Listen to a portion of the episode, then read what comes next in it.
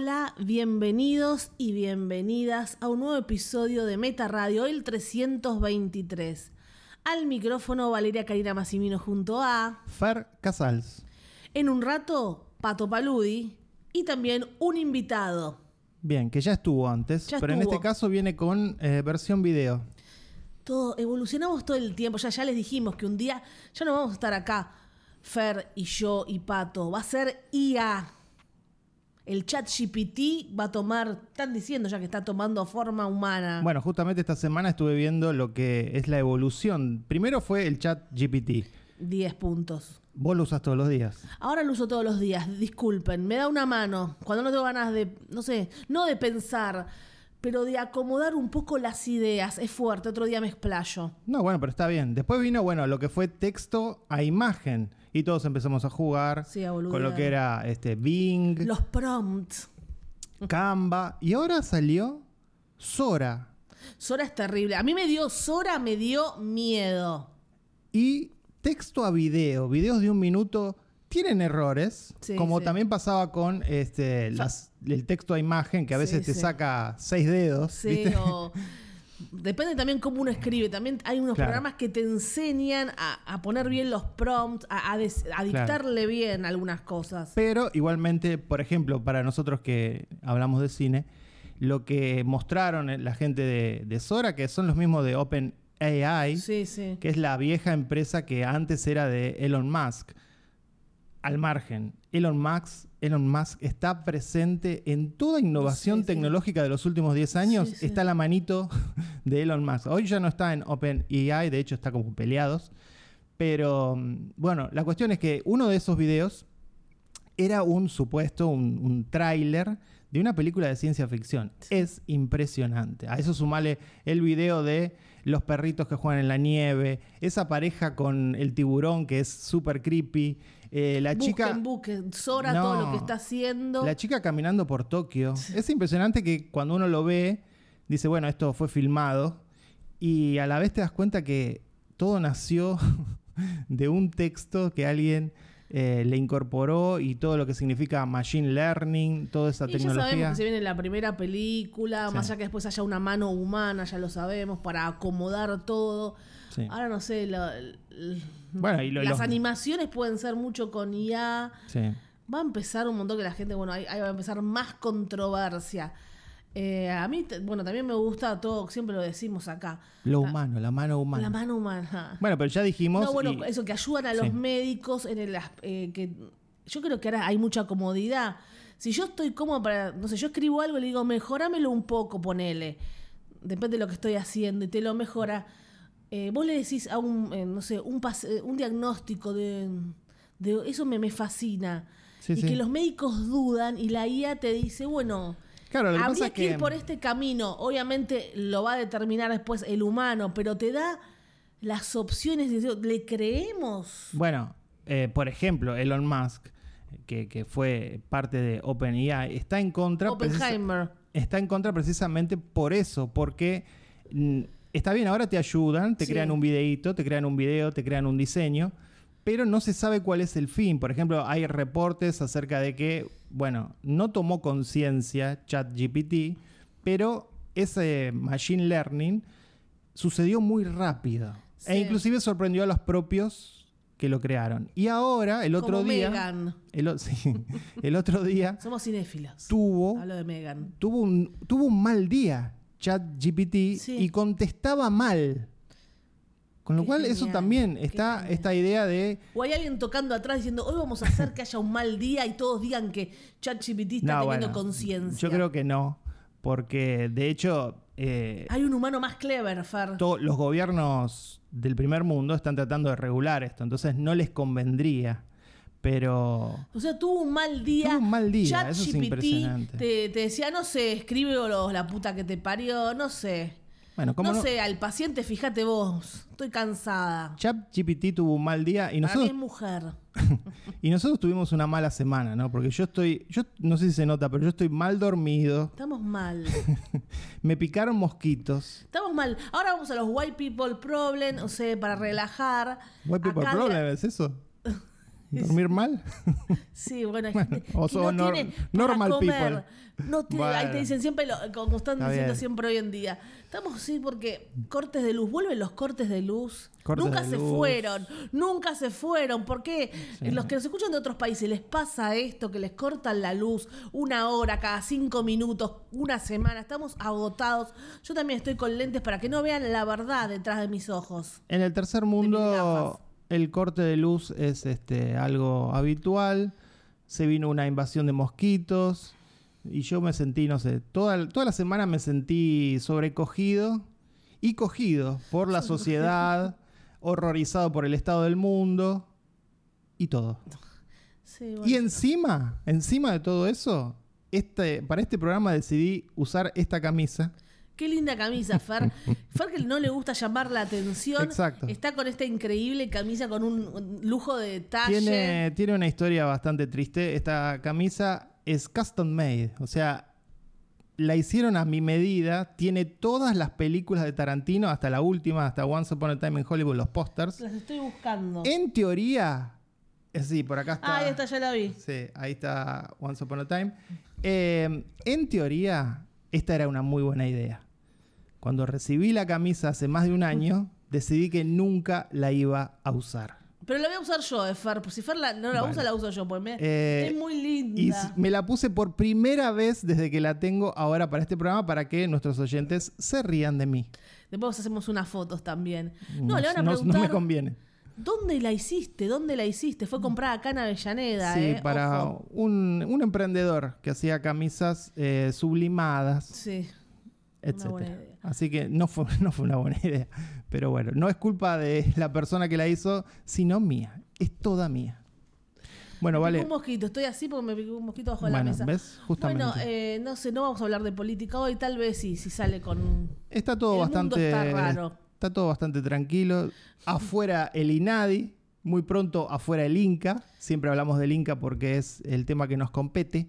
Sí. Pero por todo. ahora no hay, no hay demasiadas situaciones para comentar, al menos en el programa, y aburrirlos. Sí, vimos un par de películas, más o menos, viene muy tranquilo el verano. No estoy encontrando películas buenas. Próximamente vamos a hablar de la zona de interés, las del Oscar, las del Oscar. Sí, Creo que es la última que nos falta hablar. Seguramente con Pato vamos a estar Sí. discutiendo la zona de vimos, interés. vimos las 10 nominadas ya, ¿no? Creo que sí, no bueno. sé. Este, Entonces, ¿qué hay? Porque hay cosas que hay mucho interruptus. Ya no queremos decir, Sí, llego hasta el final. no, no. Eh, en algunas los- nos pudrimos los dos, en otras Fer solo, yo sola, yo a veces las llego hasta el final, decimos, bueno, pero para el programa, no, pero esto ni para el programa, no, no da ni para el programa. Sí, bueno, justamente Estamos cansados. yo tengo poca paciencia, soy el que más interruptus hago.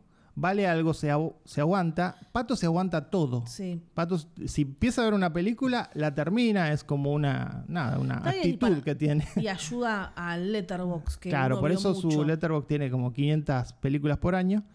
Pero bueno, nosotros terminamos de ver un par de películas. Por ejemplo, una película que se llama Aileen. Eileen, bastante oculta, muy poca gente Sí. sé que la vio. Ah, no con- casi no leí nada de Eileen. Estuvo en Sundance 2023. Está protagonizada por Thomasin Mackenzie y Anne Hathaway. Thomasin Mackenzie es la pibita esta que seguro ven el rostro y la vieron en alguna película, en alguna comedia. Está basada en una novela y dice la sinopsis. Y Anne Hathaway. Anne Hathaway, sí. Yo voy a hablar de Anne Hathaway. Bueno, pero hay que mencionarla, no solo a la pibita. Es la protagonista, ¿no? Supuestamente. Eh, no le- ya, ya está, que le va a dar un palo, parece a Anne no, Hathaway. no, no, no. Espero que no. Le voy a dar un otro tipo de palo. Mira vos. Este dice Boston, años 60. Aileen es una chica atrapada entre un hogar lúgubre con un padre alcohólico y su empleo en una prisión donde sus compañeros la han condenado al ostracismo. Sí, trabaja en una prisión, en una cárcel. Cuando joven una- sí. Eileen. Ah, sigue la sinopsis, Sigue la la- sinopsis, es larga. Cuando una guapa y magnética mujer se une al personal de la prisión, Aileen es incapaz de resistirse a esa milagrosa e incipiente amistad, pero esa amistad la involucrará en un crimen que alterará todo. Bueno, contaron bastante, sí, después va a haber Sí, un todo, crimen, está todo, no sé, yo no hubiera puesto la parte de un crimen.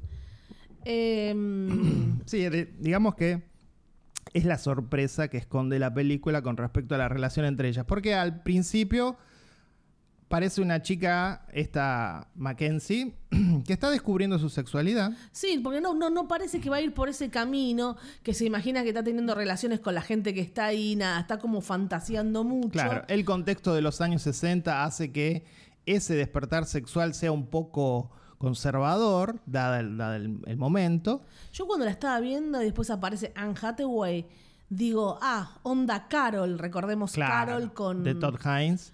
con, También, una relación- Rooney Mara y Kate Blanche, Kate Blanche. que me encantó, yo la, ten- Sí. la puse en mi top 10. Esa es una película más directamente para mí LGBT, Sí, donde la idea es mostrar este, este romance en ese momento de la historia. gay.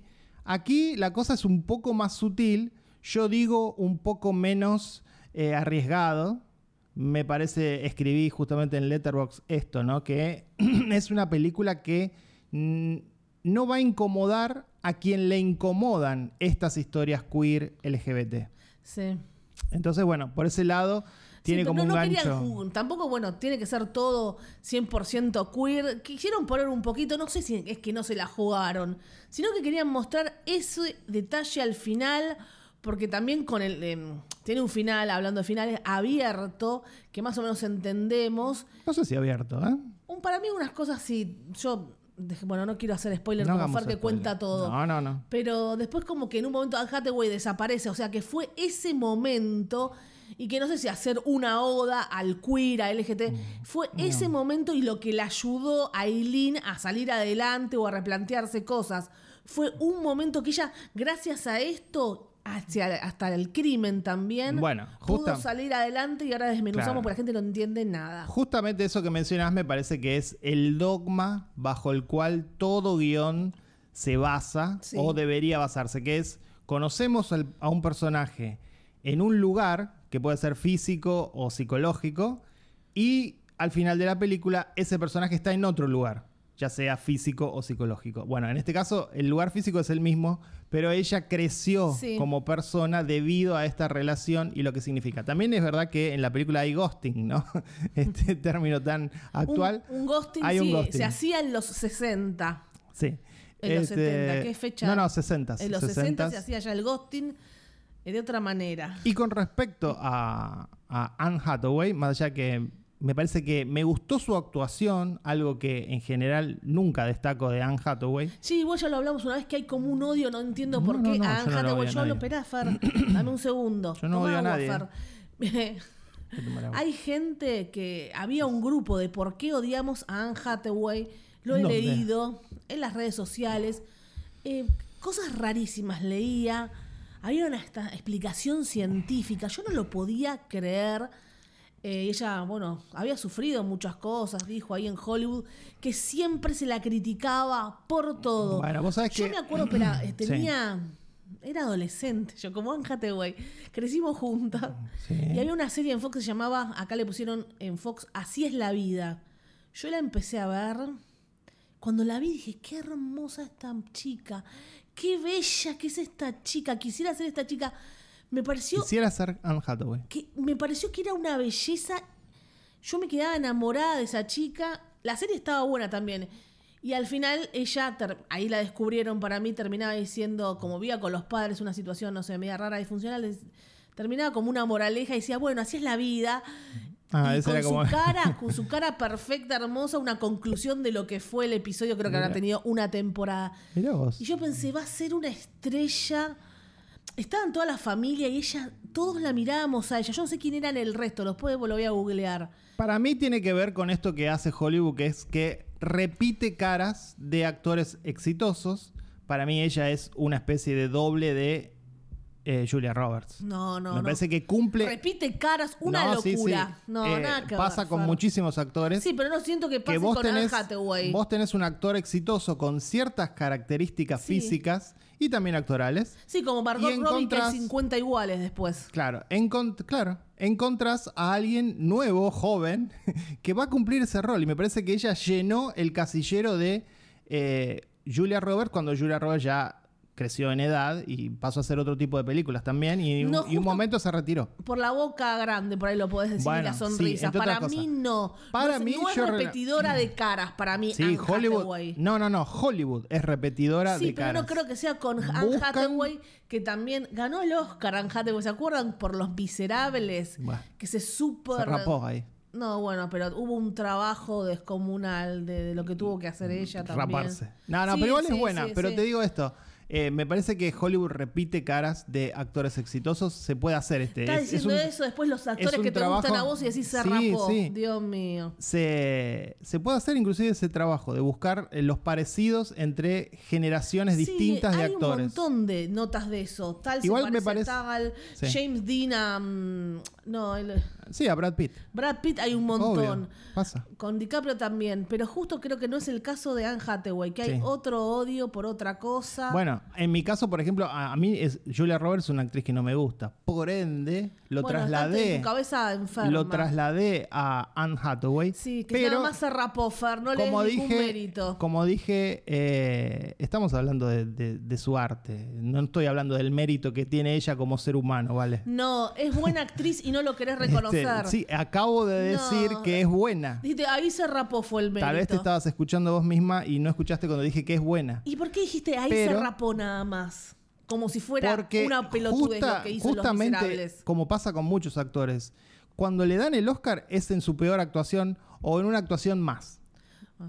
Aquí me parece que está muy bien en su rol. No solo eso, me pareció que está increíblemente linda. El comentario pajero, pero eh, lo debo sí, hacer. porque no era increíblemente linda a- sí, antes. pero No, está no, no. como más linda debido a que la moda de los 60 No, bueno, con- no- argumento, la moda de los 60 resaltaba mucho la figura femenina. Era una moda muy linda, me parece que esto, bueno, lo puede decir alguna mujer que le guste la moda. Eh, eso se nota, digamos, me gusta la moda de Marvelous Miss Maisel, que era en los 50. 50 y 60 también. Sí. Bueno, Bueno, Fer, no sé. justamente. Y Eh, también este, ¿Te gustó Anne Hathaway? me gustó está. mucho eh, como actriz Y- y, como mujer. Bueno, no la criticaste tanto. Y la Pero bueno, esta película sí, está, está bien, ¿no? Está, está muy bien. Bueno, estamos hablando de esto, que se conocen.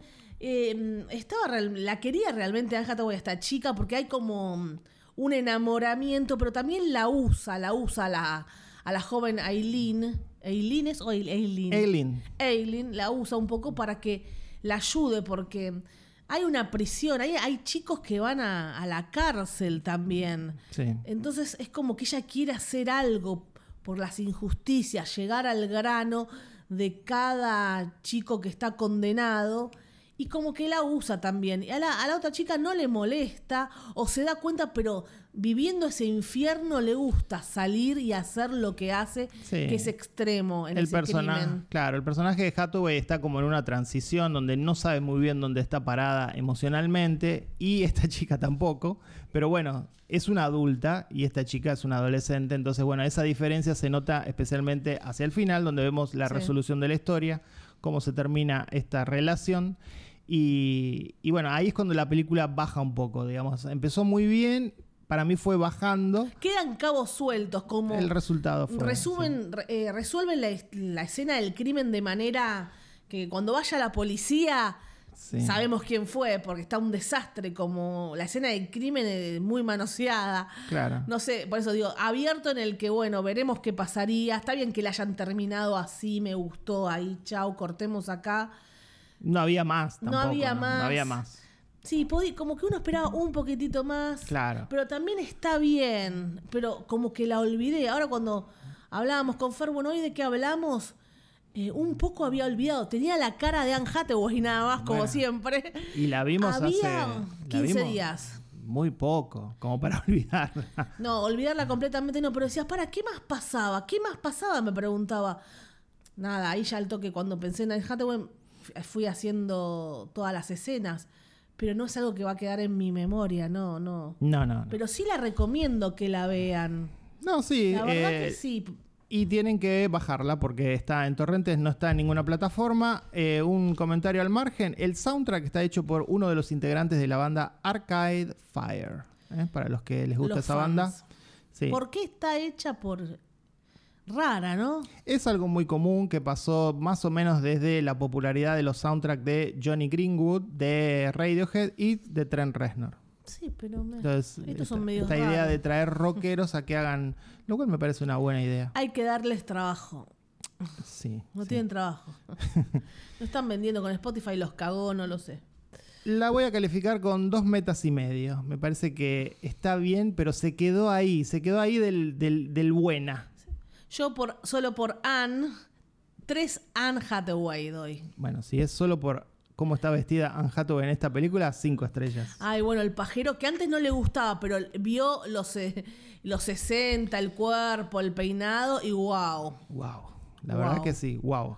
Y Wow. también vimos una película bastante distinta de esta llamada Trunk Lock In. Lo vimos en Prime Video. Los que tienen Prime Video pueden verla. Es una- Trunk. Ahora digamos trunk, no vamos a decir más maletero porque cuando la buscan en español les pone maletero, que es lo que significa. Nosotros decimos acá en Argentina baúl, no decimos Sí. maletero. ¿Está No sé- bueno decir maletero o baúl? ¿Se llama maletero en Prime Video? No sé. Sí, maletero, por eso Ah, lo estoy bueno, diciendo, increíble. Fer. ¿No me escuchás? No, yo no sé. me escuchás? Eh. Maletero, no sé, porque se me puso en español, en- estaba en el celular y lo tenía en español. No decía baúl, me hacía hacer baúl. Baúl es raro. Es baúl, todos te dicen, acá un taxista dice el baúl, pone, el otro dice el maletero. Mi papá dice baúl, ¿vos cómo decías? Lo que pasa es que maletero? nadie dice maleta en Argentina. Yo sí a Decís veces. valija. En todo caso sería valijero. No dicen valijero. Pero ahora a decir Valijero trunk. tiene una connotación sexual también en Argentina. El Así se llamaba, claro, a los que Sí. a los que en la década del 50 iban a los cines a masturbarse y ¿Te se acordás? tapaban con una valija. No hemos contado, no sé en qué Claro. pro- eh, podcast, de qué carajo hablamos. Algún podcast de sexo está el valijero. del valijero. El valijero, el pajero, el pajizo, recordando viejos episodios. Vuelve el pajizo de Colombia. Eso Por para eso, los que eh, nos escuchan siempre. El en Colombia se dice maletero. De ahora en más, el, el idioma universal, como la moneda universal es el dólar. nah. Sí. El idioma siempre no es el esperanto, sino el inglés. Entonces, trunk. El idioma universal es la masturbación, ¿no? Eso Todo, todos todo. lo entienden. Ya está. Masturbación en el maletero, en el valijero. Trunk Locking, película alemana, dice la sinopsis, Malina, una estudiante de medicina, despierta desorientada dentro del maletero de un automóvil. ¿Ves? Es así. Horrorizada, no tarda en darse cuenta de que la memoria no es lo único que ha perdido.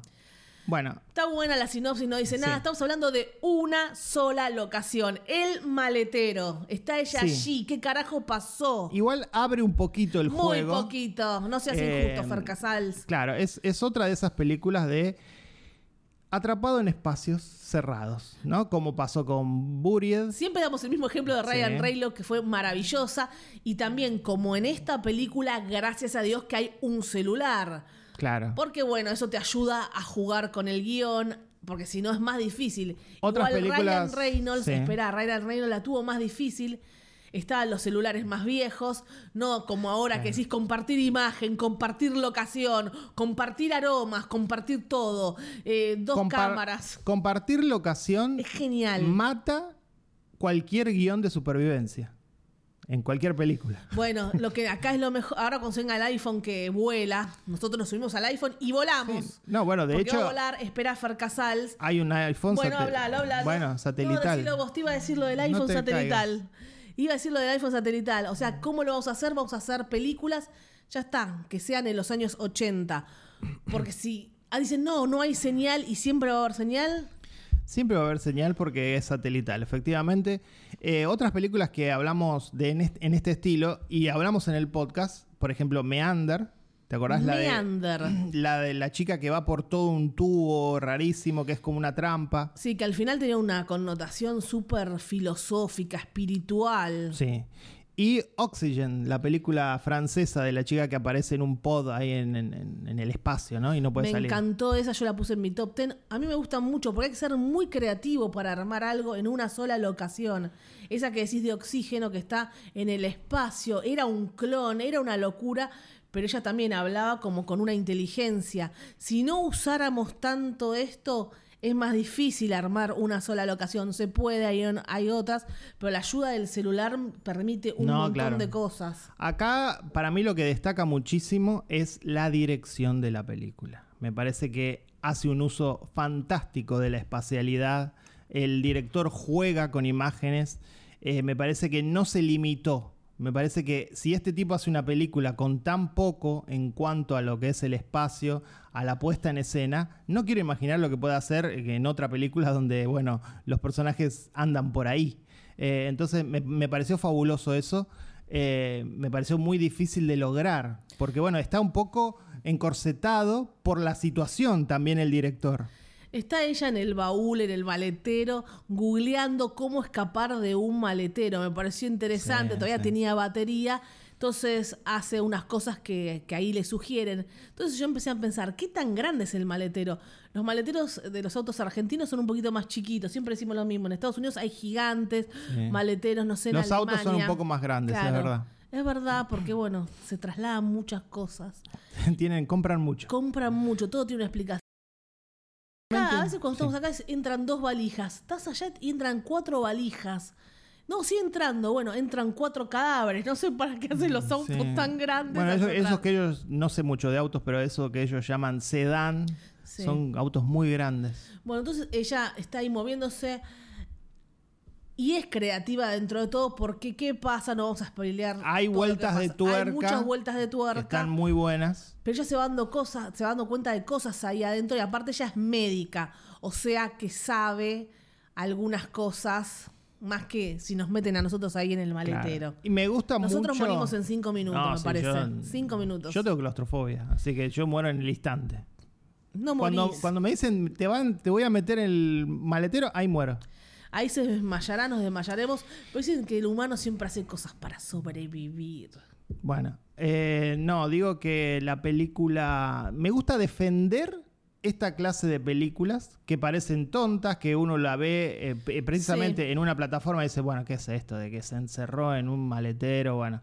Y no, está buenísima en todos los sentidos, cinematográficamente, en el guion, en la creatividad puesta a- en favor de la película, en todo el metraje. Porque Si no, no, nunca perdés el interés y nunca se pierde el suspenso en lo que le pasa a esta chica. Entonces, digo, cuando aparecen otras películas que hay que adorar sí o sí porque vienen con hype o porque son de un festival de la chota de no sé qué, y esta película perdida, película de plataforma, me gustó muchísimo más y quiero defenderla. Bueno, ahora sin interrupciones, Valeria. Sí, sí. Quería haber terminado de decir lo del iPhone. No sé si se entendió. Yo estaba diciendo que me el ponía. iPhone es satelital, Ay, ay, bueno, fin. Que yo me, me montaba arriba del iPhone Sí. y volaba. Iba a decir lo de satelital. Ahí interrumpió Fer. Ahora voy a decir. Si recuerdan esa película, Fer la va a bardear, de Halle Berry, que también ella estaba 911, creo que se llama. 911. O sea, eh, como no pudieron bancársela solamente la chica en el maletero. Ella sale. Halle Berry sale. Estuvo buena también porque es mucha. Era, perseguía a un tipo, ¿no? Sí, y también. Sí, sí. Y hay eh, revenge al final. Claro. Y también otra que hace muchos años, te hablo de 10 años atrás, que se llama Cell, justamente Cell con Kim Basinger, que también estaba encerrada en un lugar y ella de pedo eh, contacta a alguien que estaba con un celular. Entonces, Sí. ahí como tuvieron que salir a buscar acción, acción, locura, gritos. Y acá todo el mérito también de hacerlo de esta manera, desde el maletero. Y bueno, tampoco es una película, ah, gastaron dos mangos. No es No, no, así. no, no, no. Ese no es otro. gastaron dos mangos. Ah, hagamos una película de, de poco presupuesto. No. Y también, bueno, si querés, esto siempre lo repetimos, lo voy a decir una vez más. Una película que nunca vas a ver en, en Argentina, ¿no? O sea, una, te- una premisa que se podría Se hacer. podría hacer. No se podría necesitas hacer. grandes cosas. Sí, presupuesto, otra vez lo vas a decir. Sí, pero la, la mentira esa en Argentina no se puede hacer porque no hay presupuesto. Mentira. Es una mentira, Mentira. atroz. No se coman eso, como no se coman todo lo que fue el Inca durante todos estos años y que ahora se está viendo lo que realmente era y que nosotros dijimos en 2020. Sí, también lo dijo. Créanle a Martel. No nos crean a nosotros. Nosotros no estamos adentro. Alguien que salió a defender dijo que vio cosas indignantes en el link. Eh, es difícil, obviamente, uno siempre está tratando de buscar una productora que te dé una mano, pero se puede. Después, bueno, después hablamos, tenemos que hacer el cine comercial. Hablamos de películas más chicas, no vamos a hablar siempre de Argentina 1985. Siempre son los mismos ejemplos que damos. El secreto de sus ojos. Siempre se habla de películas gigantes, de chiquititas como que quedan en el olvido. Bueno, ahora está la película de acción de Adrián Suar. No creo que tenga bajo presupuesto. No, Para nada. no investigué, no sé si alguna No tengo la- interés en verla. Esta no. Creo que a nadie le gustó, pero bueno, este digo, hay ejemplos de presupuestos en Argentina para películas que tocan el género, lo que se llama el género, es decir, la acción, el terror. O sea, no, no todo es la señora que espera eh, en la ventana, como decís vos, vale. Bien, tomando mate y no pasa nada. Bien, acá pasó de todo y por eso la voy a calificar con cuatro metas. Yo le voy a dar tres metas y medio. Bien, nos gustó. Y ahora pasamos a Pato primero o a la estrella, No, al invitado. Pato para el final porque él es... Él eh, cierra, él él- cierra. Claro, es, es- Cierra, cierra. es de acá. Entonces vamos, sí, como dijo Fer, lo adelantó, vamos a ver ahora a Damián Aspelater, conocido como Carras, Carras. Ese es su seudónimo artístico. Sí. Yo cuando también escribe para revistameta.com.ar y cuando lo acredito a funciones de prensa, las primeras veces lo acreditaba con Carras y él decía, soy Aspelater. Claro. Y empezó a decir Carras, ahora no sé, dice las dos. Es muy fan del exorcista, ¿no? Sí. Sí, Carras. la defiende a muerte. Estuvo muy triste con lo que pasó con la última versión. Bueno. Y, y bueno, eh, se filmó y nos trae esta película que, que, bueno, escuchen y después comentamos. Buenos días a la gente de Meta, buenos días, buenas tardes, no sé qué hora van a escuchar o ver esto. Eh, les voy a hablar hoy, yo soy Damián Carras, le voy a hablar hoy de una película eh, de 2014, una película dirigida por Jane Franco, un tipo que hoy en día es polémico, eh, básicamente es polémico por Jeropa, por hacer cosas que están mal con sus alumnas, y, pero bueno, es un tipo sumamente talentoso, eh, que aparte de dirigir Disaster eh, eh, antes había dirigido una película que se llama Hijo de Dios. Hijo de Dios es una está basada en una novela de Cormac McCarthy. Cormac McCarthy es un director americano que es, eh, digamos, uno de los más célebres de, los, de las últimas décadas. Un director, un autor que básicamente se trata de, eh, trata de relatar lo feo de la vida y que para cualquiera que le gusta cierto tipo de literatura llega en algún momento de la vida, llega como llega Bukowski, como llegan, eh, como llegan otros de ese estilo, llega Cormac McCarthy con sus tipos de relatos sucios, violentos eh, y tristes que nunca conducen a nada bueno. Y bueno, y como todos ese tipo de relatos, eh, Hijo de Dios eh, no, no nos lleva a nada bueno. Básicamente trata de la historia de un hombre llamado eh, Lester Ballard. Lester Ballard es un tipo simple.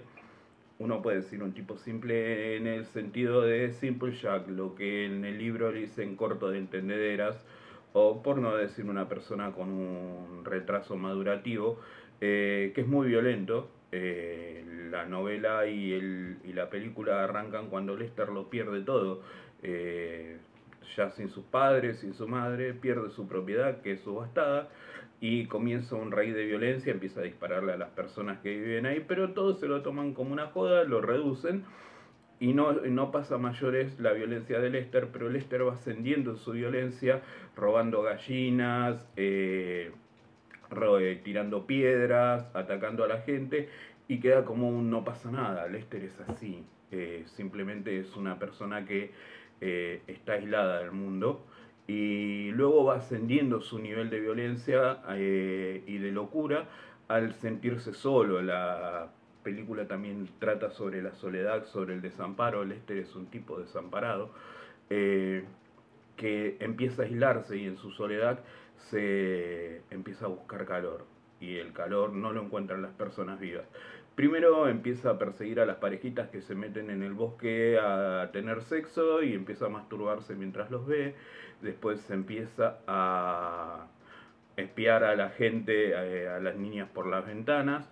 Y un día se encuentra con un cadáver, con dos cadáveres se encuentra con una pareja que se suicidó, un suicidio acordado, eso es lo que parece, y Lester no se le ocurre mejor idea que llevarse el cadáver de la chica a su casa y empezar a tener relaciones sexuales con ese cadáver. Eh, el cadáver se va descomponiendo y aún así él mantiene relaciones con este cadáver eh, durante un tiempo y luego va buscando otros, va persiguiendo personas, va asesinando personas y las va reuniendo en una cueva y con esas personas tiene, con esos cadáveres tiene sexo, trata sobre la necrofilia, la parafilia que tiene Lester eh, y también sobre la pedofilia. Y de a poco se va volviendo cada vez más oscuro, se va aislando de la humanidad, va perdiendo su humanidad, deja de ser un hijo de Dios, como dice la novela, y empieza a convertirse en otra cosa. Pero en el pueblo nadie puede hacer nada o nadie quiere hacer nada, porque entre extrañados y aterrados los, los miembros de la comunidad, eh, si bien lo rechazan, eh, no tienen el valor para encararlo o para ir a buscarlo, hasta que aparece Tim Blake Nelson en la película, es el, el comisario, y el comisario dice, bueno, el comisario Fate, o Destino sería, eh, hay que buscarlo, hay que encontrarlo y hay que matarlo. Y la película se dirige hacia eso, hacia un contundente acto de violencia que es el que va a acabar con la locura de Lester eh, y, en eso juega muy bien el entorno, el entorno que utiliza eh, Cormac McCarthy que utiliza también Jane Franco, es el entorno rural. A mí me gustan mucho las películas en entorno rural, ya sean eh, historias de amor como Los Bellos Caballos, de, también basado en un libro de Cormac McCarthy, dirigida por Billy Bob Thornton, o Killing of Two Lover, que también es un entorno eh, rural en el cual la grandilocuencia del paisaje y lo pequeño que se ven las personas hace que las cosas parezcan más inevitables. Me gusta más ese tipo de películas que las películas en las cuales hay un entorno de ciudad o de megalópolis como Nueva York, porque básicamente en las películas eh, de ciudad el villano, vamos a decirle, se esconde en el anonimato. Y en las pequeñas ciudades, en los pequeños pueblos, eh, el villano es el entorno, es parte de la historia, eh, ya sea en Winter Bones, ya sea en Little Good o ya sea en No Country for All Men. Eh, el entorno juega un lugar, eh, un papel importante y eso hace que la historia sea que parezca que siempre va a ser lo inevitable. no hay manera de que los de que las situaciones se resuelvan de una manera pacífica, se van a resolver de la manera más eh, violenta o como tiene que ser. Juega el destino, ya sea una persona o ya sea eh, el, propio lugar, siempre va a llevar a un destino negativo. O te morís congelado, o te morís de sed, o te pegan un tiro, o aparece un personaje como Chibur en, en No Country for the Old Men, el personaje de Javier Bardem, también escrito por eh, Cormac McCarthy, que hace que haya una cuestión inevitable. Y entonces te conduce siempre hacia eh, la desgracia y eso en los entornos de ciudad no sucede. Y entonces uno se encuentra con que el humano no solo se enfrenta a la locura, no solo se encuentra eh, se enfrenta a las desgracias que le aparecen, sino también que se enfrenta a un entorno que lo vuelve más pequeño, más débil, por ejemplo, en la sociedad de la nieve, uno sabe que aunque haya sucedido en la realidad, las cosas no habrían podido terminar de otra manera que como terminaron, porque el entorno eh, era demasiado hostil. La naturaleza es violenta y hostil, como la ola de mosquitos que estamos atravesando ahora.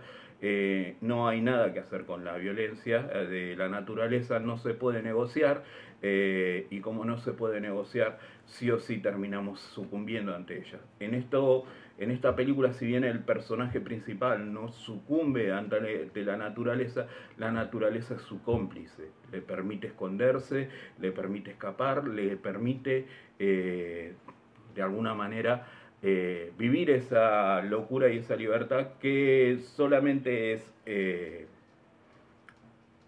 frenada por la violencia. Y la violencia la trae Tim Blake Nelson y, su papel es eso. En la naturaleza no hay buenos ni malos, en los entornos de ciudad hay buenos y malos. Acá Tim Blake Nelson simplemente es el macho alfa que debe proteger a su manada y debe acabar con este eh, individuo anómico que está, que está trayendo el mal y que está trayendo la locura a su pueblo. Eso sucede en Hijo de Dios y es una película que está muy bien filmada. Eh, Cormac McCarthy es un autor que relata simple, no complica las cosas, eh, relata simple, va directo al grano, eh, sabe cómo contar. Lo importante es la historia, porque en todo relato lo importante es la historia, no cómo esté relatado. El cómo está relatado es simplemente una herramienta para ser más atractivo. Si uno se fija solamente en el método, cómo se relata, básicamente la historia pierde todo valor y todo peso. Y Jane Franco, al saber eso, eh, hace un relato simple, con imágenes simples, con eh, una buena fotografía, con un buen uso de colores, colores terracota, colores marrón, eh, un, filtro que hace que la luz se vea más difusa y que todo el tiempo parezca que está nublado, además de un muy buen uso de la música y de buenas actuaciones. El protagonista Scott Hayes no lo vi nunca más en ninguna película, o si lo vi lo pasé, por, lo pasé de largo.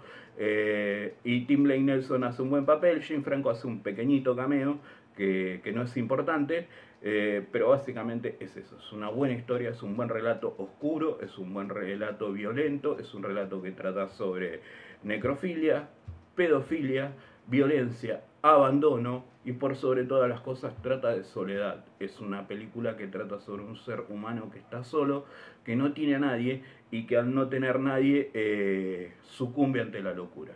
Eh, se las recomiendo mucho, también les recomiendo el libro de Cormac McCarthy, es un gran relato, es un relato corto, no más de 300 páginas, y les recomiendo en general a Cormac McCarthy, léanlo, y bueno, vean esta película de Jane Franco que de no haber si hecho lo que ha hecho, eh, lo que ha hecho, eh, sería un director que tendría un muy buen futuro. Espero que pueda salir de la cancelación y que recapacite, eh, porque es un tipo con mucho talento, lo ha demostrado en sus las tres películas que yo vi que dirigió, en todas ha demostrado muchísimo talento, muy, muy versátil para dirigir.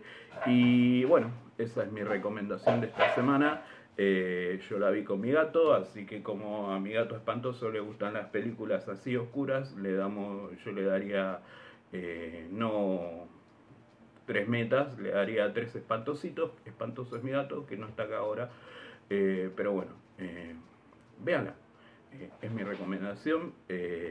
Hijo de Dios de Jane Franco, mm, una gran historia. Bueno, la película de la cual habló Damian Spelater fue Child of God, una película que no vimos y que, por lo que relató, es muy fuerte. Pedofilia. Yo ya la quiero ver. Necrofilia. O sea. Necromántica es una pavada al lado de esto. Muy fuerte. La vamos a este, ver, gracias por la recomendación. Jane Franco cancelado ahora. Pero sí, me, interesa realmente. Es una película de 2013, 2014. Sí, la vamos, este, vamos, a ver. Que a veces decimos no hay nada, por eso yo estoy viendo series viejas. Sigo con DC Sass, ya voy a hablar. Fer sigue viendo The Office. Estamos viendo cosas eh, viejas que está bueno a veces ver cosas viejas y verano. Igual está bueno que Aspelater en este caso se contuvo de trolearnos, como lo hace en redes. Igual me gusta, me gusta que cuando la gente trolea eh, los oyentes, en este caso además es más que un oyente, es un colaborador de Meta, pero nos trolean con argumentos, ¿no? Porque lo peor que puede pasar es cuando no te trolean con argumentos, te dicen o, te ponen una foto pelotuda, no, con un meme te responden, no. Acá hay argumentos y se puede debatir aunque no estemos de acuerdo. Sí. A los demás hay que aplicarles. ¿Conoces la fábula de El césped celeste? No. Bueno, a los troleadores hay que aplicarles esa fábula. La fábula del césped celeste dice que, más o menos, había una. Estamos todos en shock. La fábula del césped celeste. Claro. Gente que nos escucha, hay la Wikipedia de Fer, Sebastián Mercado, un saludo desde Catamarca. Anota esto, yo no lo conocía, ¿eh? Había una vez un, este, un tigre que estaba debatiendo con un burro. Debatían acerca del color del césped. El burro decía que era celeste y el tigre decía que era verde. No se ponían de acuerdo, entonces el tigre dice, bueno, vayamos a ver al león y que él decida que lo sabe todo. Van a ver al león y el león piensa y dice, efectivamente, el césped es celeste. El burro se va contento, te gané, jaja. Se quedan el tigre y el león y el tigre le dice, ¿por qué premiaste al burro si vos bien sabés que el césped es verde? Y el león responde, no lo premié a vos, no lo premié a él, te castigué a vos por debatir con un burro. Eso, digo, aplica a las redes sociales, es, es lo que no debemos hacer, que no es el caso de Damián Aspeleta. Las batallas perdidas. También lo decía Pichot. Claro. Hay batallas que no las hacen, ya saben que es, es al pedo gastar No. energía. Igual a veces uno quiere igual argumentar, educar, pero en los casos que acá eh, Damián nos argumenta, yo lo tengo, yo con WhatsApp me escribo todo el tiempo y sí, no peleamos, No. pero no, no es así, si es así, no es Pará, así, no es recién me así. entero yo de esto, de que te, estás hablando todos los días con... Estoy hablando todo el día con Carlos. Mira vos. Eh, entonces, esto es así, esto es así, pero no, a veces vos ves en las redes sociales que te ponen un meme, ya está. No, no, levantemos, También hay que ver un levantemos poco- un poco el nivel. Y también entendiendo y a la gente que vos ves que, Además que hay... que le falta un jugador. no, que no, le falta un jugador. Hay gente. No, para dicen a estos hijos de puta. Somos Sí, a hijos de nosotros nos falta un jugador. Nos falta a nosotros. Yo sí digo, a esta persona parece que le falta un jugador. No quiero. Entonces, bueno, ¿sabes? Bueno, te- ¿qué onda? O por ahí ellos dicen esto, estos están locos, son, son K, son libertarios. Nos dijeron comunistas de mierda, ahora nos están Bueno, diciendo lo que pasa es que- libertarios. claro. Que nos digan lo que quieran. Nosotros hacemos cargo de que se hicieron un montón de cosas más. Y ahora estamos diciendo, para esto, entonces era así, asá, y nos putea. No somos libertarios, te, te estamos contando lo que está pasando y nos hacemos cargo de nuestros errores. Y en el caso que lo fuésemos, sería tan válida nuestra opinión, digamos. ¿no? Sí, porque, si no, vamos a descartar a gente porque es del Partido Radical o del Partido Verde o, o Republicano. Y a los que Este, falta un jugador, eh, hay que escucharlo, saber qué está pasando. No, So- bueno. Tal vez somos nosotros. ¿Quién es el loco? Bueno, gracias Damián. No, por- pero además que hay algo, y es que eh, vos podés, este, digamos, se puede argumentar cuando se habla de cine y nadie va a tener razón, porque en algún, Claro, en gran medida entra a jugar el gusto. Después, lo que no es debatible son los hechos. Los facts que le gusta decir a. Los hechos no son debatibles. En política también puede ser, en vez de gustos, se debaten a través de ideologías. Es decir, yo interpongo mi ideología antes de emitir una opinión acerca de algo específico. Bueno, Sí. eh, está bien. Pero los hechos no se debaten. El, para el resto, sí. Sí. Esas serían las reglas Pero a veces básicas. vos estamos viendo, hay- eh, vos hablas con personas y decís, no, yo estoy viendo completamente algo distinto. Está bien, es la- válido. el termómetro, ¿no? De la gente pasaba con que va a ganar bien y nosotros nos decíamos y nos puteaban. Se súper veía, sentía, vos hablabas con gente en la villa, te decía eso. Hablabas eh, donde quiera. Entonces, lo estabas sintiendo, lo estabas viendo, sintiendo. Ay, la, la tele te pudre la cabeza. No, porque lees, lees. Y vos hablas con la gente y era como. Y pero puede ser que dos personas estaban viendo, o mil millones de personas estaban viendo algo distinto. Bueno, justamente, cuando nosotros hicimos una reunión donde fueron muchos oyentes de Meta, ¿te acuerdas Ah, que cuántas sí. personas había? 30, Sí, más o menos, cuando hicimos Bueno. el meta en vivo. claro. Eh, todos votábamos a masa. Sí. Y Pato nos dijo, bueno, esto es una representación de lo que va a pasar, Sí. porque son personas de distinto ámbito, oyentes de Meta, que eso era lo único que tenían en común. Este, y nosotros veíamos otra cosa y casi que quedamos, como decís vos, quedamos como libertarios solamente por decir, No, me, no es parece, así. me parece que va a ganar mi ley. eh". Y que va a pasar esto con el link, ay, Porque- no, se nos cagan de risa. Eh, Hay dos cosas. Uno pasa que se mira el ombligo. Sí, todo y después el segundo ombligo, que es la gente que me rodea. Y también Sí, la no, gente que, te rodea, en algunos casos, piensa como vos. Lo cual es un error y, y me parece que termina convirtiéndote en un estúpido donde vos le estás, eh, debatís en un espejo. Estoy debatiendo en un espejo, porque estoy debatiendo con alguien que piensa como yo, con lo Por cual ahí- no hay debate. Nosotros que somos periodistas, por ahí nos pasó algo distinto. Más allá que a mí me mandaban, bueno, cuando estaba en el ministerio, a la villa y hablaba con gente, que después yo no vivo estando en la villa hablando con gente. pero bueno, ahí veía una cosa. Después eh, hablamos de mi mundo. Yo hablaba con mi amiga Carmen, que no escucha el podcast, siempre digo lo mismo, y no hablo de política mucho con Carmen, y me dice, nada que ver, pero me decía que yo estaba completamente loca. Carmen siempre es lo opuesto a mí. Siempre es lo opuesto a mí. Por eso es tu mejor amiga. Sí, sí. Bien ahí. Siempre es lo opuesto No a mí. es un espejo, No es un espejo jamás, nunca, nunca en la vida. eh, como debería ser. Eh, está bien, a veces sí, hemos peleado, pero es todo súper tranqui, ella argumenta, pero me llama la atención lo que, lo que ella veía. Bueno, Igual mucha dijo, yo no gente le le doy pasó. bola. Clave que dice, no, yo no leo tanto, no le doy bola, le digo, bueno, informate un poco, le dije, porque parece que no estás viendo y le chupa un huevo, no lo tomó a mal. Eso pasa también, que hay mucha gente que opina y a veces le falta, le falta la pata de la información o el contexto, ¿no? Entonces se opina por un eslogan de que te llegó por Instagram. Y me parece que uno debería hacer el ejercicio de googlear acerca de temas que desconoce. Por ejemplo, todo lo que fue lo que implicaba el DNU, la ley ómnibus. Me parece Ah. que ah, yo que leí la ley ómnibus como un boludo, me tuve que informar porque había cosas que me excedían con respecto sí, a a. Yo lo que digo, significaba. De economía te digo, no, bueno, hasta acá llegué. Cuando se habla de cierto que esto, que el otro, ahí ya no sé qué hay que hacer. Eh, Me parece que- cuando es algo más. Si algo tenemos Número. hoy es acceso a la información. Por supuesto, hay mucha basura, hay fake news y hay este, información contradictoria. Pero si uno, ah, repito, hace el esfuerzo, encuentra la información que busca y se informa y eso va a este, mejorar tu opinión. Sí, a mí no me molesta, hay gente que se enoja, no, no los escucho. Hay que escuchar a todos y más a, a los distintos. Tenés que escuchar, no, no lo puedo escuchar, me hace mal. No, lo tenés que escuchar igual. Bueno, a mí me hace mal, por ejemplo, escuchar a Pato. que es lo que vamos a hacer ahora. Pato, la próxima ya nos vemos todos juntos, tomados de la mano aquí, eh, hablando de, no sé, probablemente la zona de interés, pero ahora también con este calor, con los mosquitos, con los cortes de luz, nos vimos, bueno, lo tuvimos que hacer de esta manera. Muy IA, muy IA lo estamos haciendo Sí. todo. Pato IA. Vamos, Pato, con tu crítica, no sé qué hizo. Habló de dos películas. Con tus dos pelis, Pato, que hablaste bastante. Hola cinéfiles, aquí Pato desde casa, en la intimidad de la noche, prácticamente a la medianoche estoy grabando esto, perdido en la noche, como una de las pelis que les voy a hablar, pero no me voy a anticipar. Estuve encerrado todos estos días, casi una cuarentena, eh, no hay ningún virus, pero hay muchos mosquitos.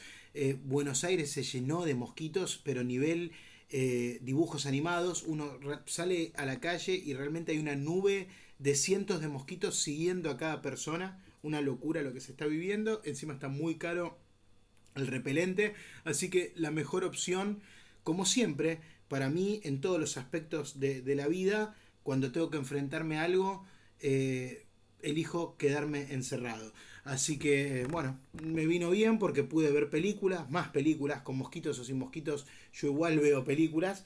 Y, y bueno, hoy les voy a hablar de, de dos. También vi una serie, algo que, que no sé si comentarlo acá o dejarlo por una sesión de terapia. Una serie que se llama El legado, de- del mismo escritor que hizo Tren a Busan. Una serie que en el primer episodio ya me di cuenta que no me gustó. En el capítulo 1 me di cuenta que no iba a funcionar. Pero seguí dándole oportunidades. Y vi el 2 y seguía en el mismo rumbo. Y vi el episodio 3 y nada cambiaba. Y yo seguí y la terminé. Bueno, ¿por qué hice eso? No sé. No lo vamos a hablar acá. Lo voy a dejar, como dije, para una charla con algún psicólogo. Y bueno, ahora sí, les voy a hablar de cine mexicano. Vi dos películas mexicanas y se las vengo a recomendar o vengo a hablar un poquito de las pelis. No sé si recomendarlas ambas. Eh, ahora les voy a contar algo que me pasó en, la primera versión de este, de este video. Porque eh, hay dos autores mexicanos que a mí me gustan mucho, que no son lo- los obvios, ¿no? Todos se van a, se mean encima con Iñarritu y con Cuarón y con Guillermo del Toro, pero no. A mí, mi, mi trilogía de directores favoritos son Fernando Eimke, que no sé qué pasa, no filma más, es el de temporada de patos, e- ese es mi favorito, pero bueno, no sé, hace 10 años no hace nada y quién soy yo para juzgarlo, ¿no? Que en 40 años no hice nada. Y después está eh, Michelle Franco, que acaba de sacar la película Memory. Una, tuve que cortar el video anterior porque no me acordaba el nombre de la película, increíble. Una película que se llama Memory, yo lo olvidé. Y también eh, voy a hablar de la película de Amate Escalante, Perdidos en la Noche. Bueno, ya hemos hablado acá junto a los eh, chicos, a los colegas de la Logia de los 24 Fotogramas. Hablamos de la región salvaje Amate Escalante. Ustedes saben que yo amo a ese director y bueno, acaba de salir su nueva película en Netflix y eh, bueno, pude verla gracias a, la colega Sandra, así que un saludo también a ella. Y bueno, vamos a hablar un poquito de, las dos. Vamos a empezar con la de Michelle Franco. Eh, Memory, con Jessica Chastain y Peter Sarsgaard, ¿no? elenco internacional. Eh, no es la primera vez, Michelle Franco ya había trabajado un par de veces con Tim Roth, o sea, viene haciendo producciones con capitales extranjeros. Estoy transpirando porque hace mucho calor. Y ustedes saben que no se puede prender ventiladores. Esto es un jarabe. No se puede prender ventiladores porque a Fer Casals le molestan los ruidos. Fer Casals está a 3 kilómetros de acá, pero así todo ejerce esa influencia en nosotros, en Vale y en mí. Así que bueno, por eso estoy transpirando. Pero no importa. Em, ¿De qué va Memory? Es el encuentro entre dos personajes que van a empezar a tener una relación se podría decir que la película es una historia romántica, pero con un elemento muy retorcido que tiene que ver con la memoria, ¿no? Porque em, el personaje de Jessica Chastain es un asistente social que tiene una hija adolescente, eh, tiene una vida muy, muy estructurada, nada la saca de su rutina, y un día, en una reunión de ex compañeros, el personaje de Peter Sarsgaard la va a seguir hasta su casa. O sea, ella va a dejar que él la siga, pero no, obviamente lo va a dejar en la calle. Y a partir de ahí va a empezar una relación entre ellos. Pero una relación extraña. Porque ellos se conocen de cuando eran chicos. Él tiene una enfermedad eh, que está perdiendo la memoria. Y hay cosas que no se acuerda de su pasado.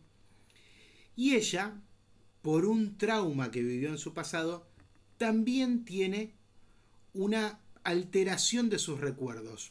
Podría decirse que es una alteración, bueno, es un juego también de, de, Michel Franco como, como narrador en esta película, llevarnos a nosotros a esa confusión. Bueno, ¿qué onda estos dos? Eh, ¿Tienen un pasado traumático que los vincula? Eh, cada uno está... Em, confundido por sus propios eh, recuerdos, por, sus propias memorias. Y bueno, creo que por ahí va, va la película. Eh, tiene situaciones incómodas, claro, es una película de Michel Franco. Eh, quien haya visto pelis de este director sabe que es un tipo, como muchos mexicanos, que le gusta el impacto, que le gusta la violencia, que le gusta sacudir al espectador con situaciones muy incómodas. acá hay algo de eso, pero es la película más eh, suave. Hasta se podría decir que es una película mainstream, ¿no? Por eso les digo que la película se mueve entre la historia romántica con un trasfondo dramático que tiene que ver con la memoria y eh, algunas denuncias que pueden ser muy heavy, pero que la película va a ir dosificando, eh, yo creo que muy inteligentemente en el guion, aunque lo hace lo hace sentir un poco estirado. O sea, es una película que hay que mirarla con cierta paciencia, pero que eh, sin duda no va a aburrir al, espectador, porque por estos elementos que les dije, uno siempre está desconfiando de lo que están, de lo que están viviendo ellos dos. O sea, es un romance, pero en cualquier momento se puede transformar en cualquier otra cosa. Así que, bueno, me, gustó, me gustó esa manipulación eh, a, la, a la que nos somete Michel Franco, así que la voy a calificar con tres metas. Y la otra película que era la que yo más esperaba, con más ansias, es Perdidos en la Noche, de, de Amad Escalante. Eh, también, bueno, Amad Escalante, igual que Michel Franco, tiene las mismas características. Un tipo que le gusta explorar la violencia, que le gusta sacudir al espectador, que nos ha acostumbrado a un nivel de crueldad en extrema en su cine y que incluso se ha animado a hacer cosas completamente fuera de, toda eh, calificación o clasificación como La región salvaje, ¿no? Una película que, que, pasa de ser una, una, peli de, de Cronenberg, eh, bueno, lo, que ya hablamos en Meta, ¿no? Una, una cosa muy extraña, muy, muy surrealista. Bueno, en este caso, la historia es transcurre en un pueblo minero donde una mujer y un grupo de activistas desaparecen por, precisamente por quejarse por las actividades de, una minera internacional que viene a hacer negocios a ese pueblo. Y unos años después, el hijo de esta mujer, por circunstancias un poco tirada de los pelos, un poco, creo que eso es el, el problema con Perdidos en la Noche, quiere abarcar muchísimas cosas y eh, el verosímil lo, lleva a extremos que, bueno, hay que, hay que permitirse como espectador eh, entrar en, ese, en ese juego que entra el protagonista. Este muchacho se entera que su madre desaparecida, esa desaparición está vinculada a una familia de mucha plata y él decide ir junto a su novia a pedir trabajo a esa casa. Entonces, él va a empezar a trabajar para esa familia de millonarios vinculados a esa mina, pero aparte una familia de artistas medios excéntricos, medios locos, fascinados con la sobreexposición en las redes sociales, entonces muy, muy superficiales. Eh, todo, todo muy banal lo que, lo que va a ser la vida de ellos. Obviamente él tiene otro, otro bagaje y encima con su madre desaparecida. Eh, entonces, ¿cómo él se va a relacionar con esta gente? Que de alguna manera lo van a empezar a hipnotizar con este nivel de vida tan extraño que tienen. Pero él no tiene que perder nunca el foco de que está investigando a ver si estos tipos son los que mataron a su madre, ¿no? Esa es la historia. Entonces, eh, en, en teoría, los elementos para un gran thriller están presentes, ¿no? Cómo este tipo se tiene que meter en esa familia y resolver el, crimen, resolver el misterio. El tema es que eh, Amate Escalante en su guion abre demasiado el, abanico, casi que quiere convertir a la historia en coral, le quiere dar demasiada importancia a todos los personajes y eso termina perdiendo el foco en todo, porque quiere contar muchísimas historias, muchísimas subtramas y súper excéntricas, raras, hasta con humor, eh, y, creo que ahí le erra, porque pierde el foco importante que era la investigación de, ese chico. Y encima, viniendo de, un tipo como Amate Escalante, nosotros como espectadores estamos esperando todo el tiempo la explosión y la explosión violenta que en algunos puntos va a llegar, pero sin duda está totalmente diluida entre, entre tanta subtrama que quiso tener porque habla de, las minas, habla de esta locura del arte moderno, por momentos parece que fuera una película de Robin Oslund, porque se burla de estos, de estos ricos haciendo obras de arte intrascendentes, o sea, quiere tocar muchísimos temas en esta peli que, que terminó comprando Netflix. Y creo que es algo entretenido de ver, en especial si uno sigue al director, yo soy fan de Amate Escalante, vi sus obsesiones, vi sus cositas a lo largo de la película, pero eh, ya les digo, me parece que nunca logró el impacto de sus películas anteriores. Un poco también me pasó con Memory esto. ¿eh? Michel Franco son dos directores que a mí me tienen acostumbrado y me gusta ese, e, ese sacudón que me dan, esos impactos. Y en los dos casos me encontré con obras livianas, con obras que están pensadas más para el mercado internacional y de plataformas, o sea, más contenido que, que, obra de autor. Pero bueno, eh, son dos directores que sigo. Perdidos en la noche la voy a calificar con dos metas y media. Eh, no está mal, no aburre, pero creo que, que, se pierde entre, entre tanto que quiere abarcar. Así que bueno, ojalá que les haya gustado. Esto, que les haya dado ganas de verla. Yo sigo muriéndome de calor. Por suerte acá no hay mosquitos. Y volvemos a estudios con Vale y Fer. Será hasta la próxima, chickens. Bueno, México, un saludo a la logia de los 24 fotogramas. Acá Pato hablando a, a México, sobre México, sobre películas mexicanas. Así es, esas fueron las dos películas que también van a tener que buscar, ¿no? Porque como Aileen, me parece que solo se consiguen en torrentes, en lugares secretos, perdidos de la internet donde se bajan películas. Cuando están aburridos, no saben qué ver, todo lo que recomendamos hoy, lo que recomendó Pato, esas dos Sí. eh, mexicanas, eh, Damián y nosotros, todo para ver, porque está bueno. Está bueno, no es wow las películas de mi No, vida, no. tranqui, pero entretenido y bueno. Enero, febrero son meses complicados para el cine. Eh, una aclaración sobre Pato, no se asusten los que vieron el video. Pato no tuvo un brote psicótico y se rapó como Britney Spears. Sí, no sé Eh, por qué está tan rapado. Se rapó no por, por un brote psicótico, se rapó porque tomó esa decisión. Estamos En Equivocada. el, estamos en el grupo, yo no sé qué estaba haciendo, Fer no sé qué estaba haciendo, no es que estamos en el momento todos juntos. Sí. Y cuando veo la foto, al unísono, yo no estaba con Fer en ese momento, ¿por qué te rapaste, Fer? ¿Por qué te rapaste? se arruinó. No lo hagas, no lo hagas, no queremos que se rape y lo, no sé por qué hace esas cosas. Dice que cada tanto lo hace. Pero es muy joven y le va a crecer, en, en un mes le crece. A cierta edad ya no se puede rapar. A mi hermano también a veces le da el ataque y viene pelado. No sé por qué hacen eso. Yo zafo con la gorra. ¿Les, les molesta el pelo a los hombres? ¿Yo, yo qué tengo que hacer? Eh, sí, sí. ¿Molesta el pelo? Molesta el pelo, eh, más en otros, en otros lugares.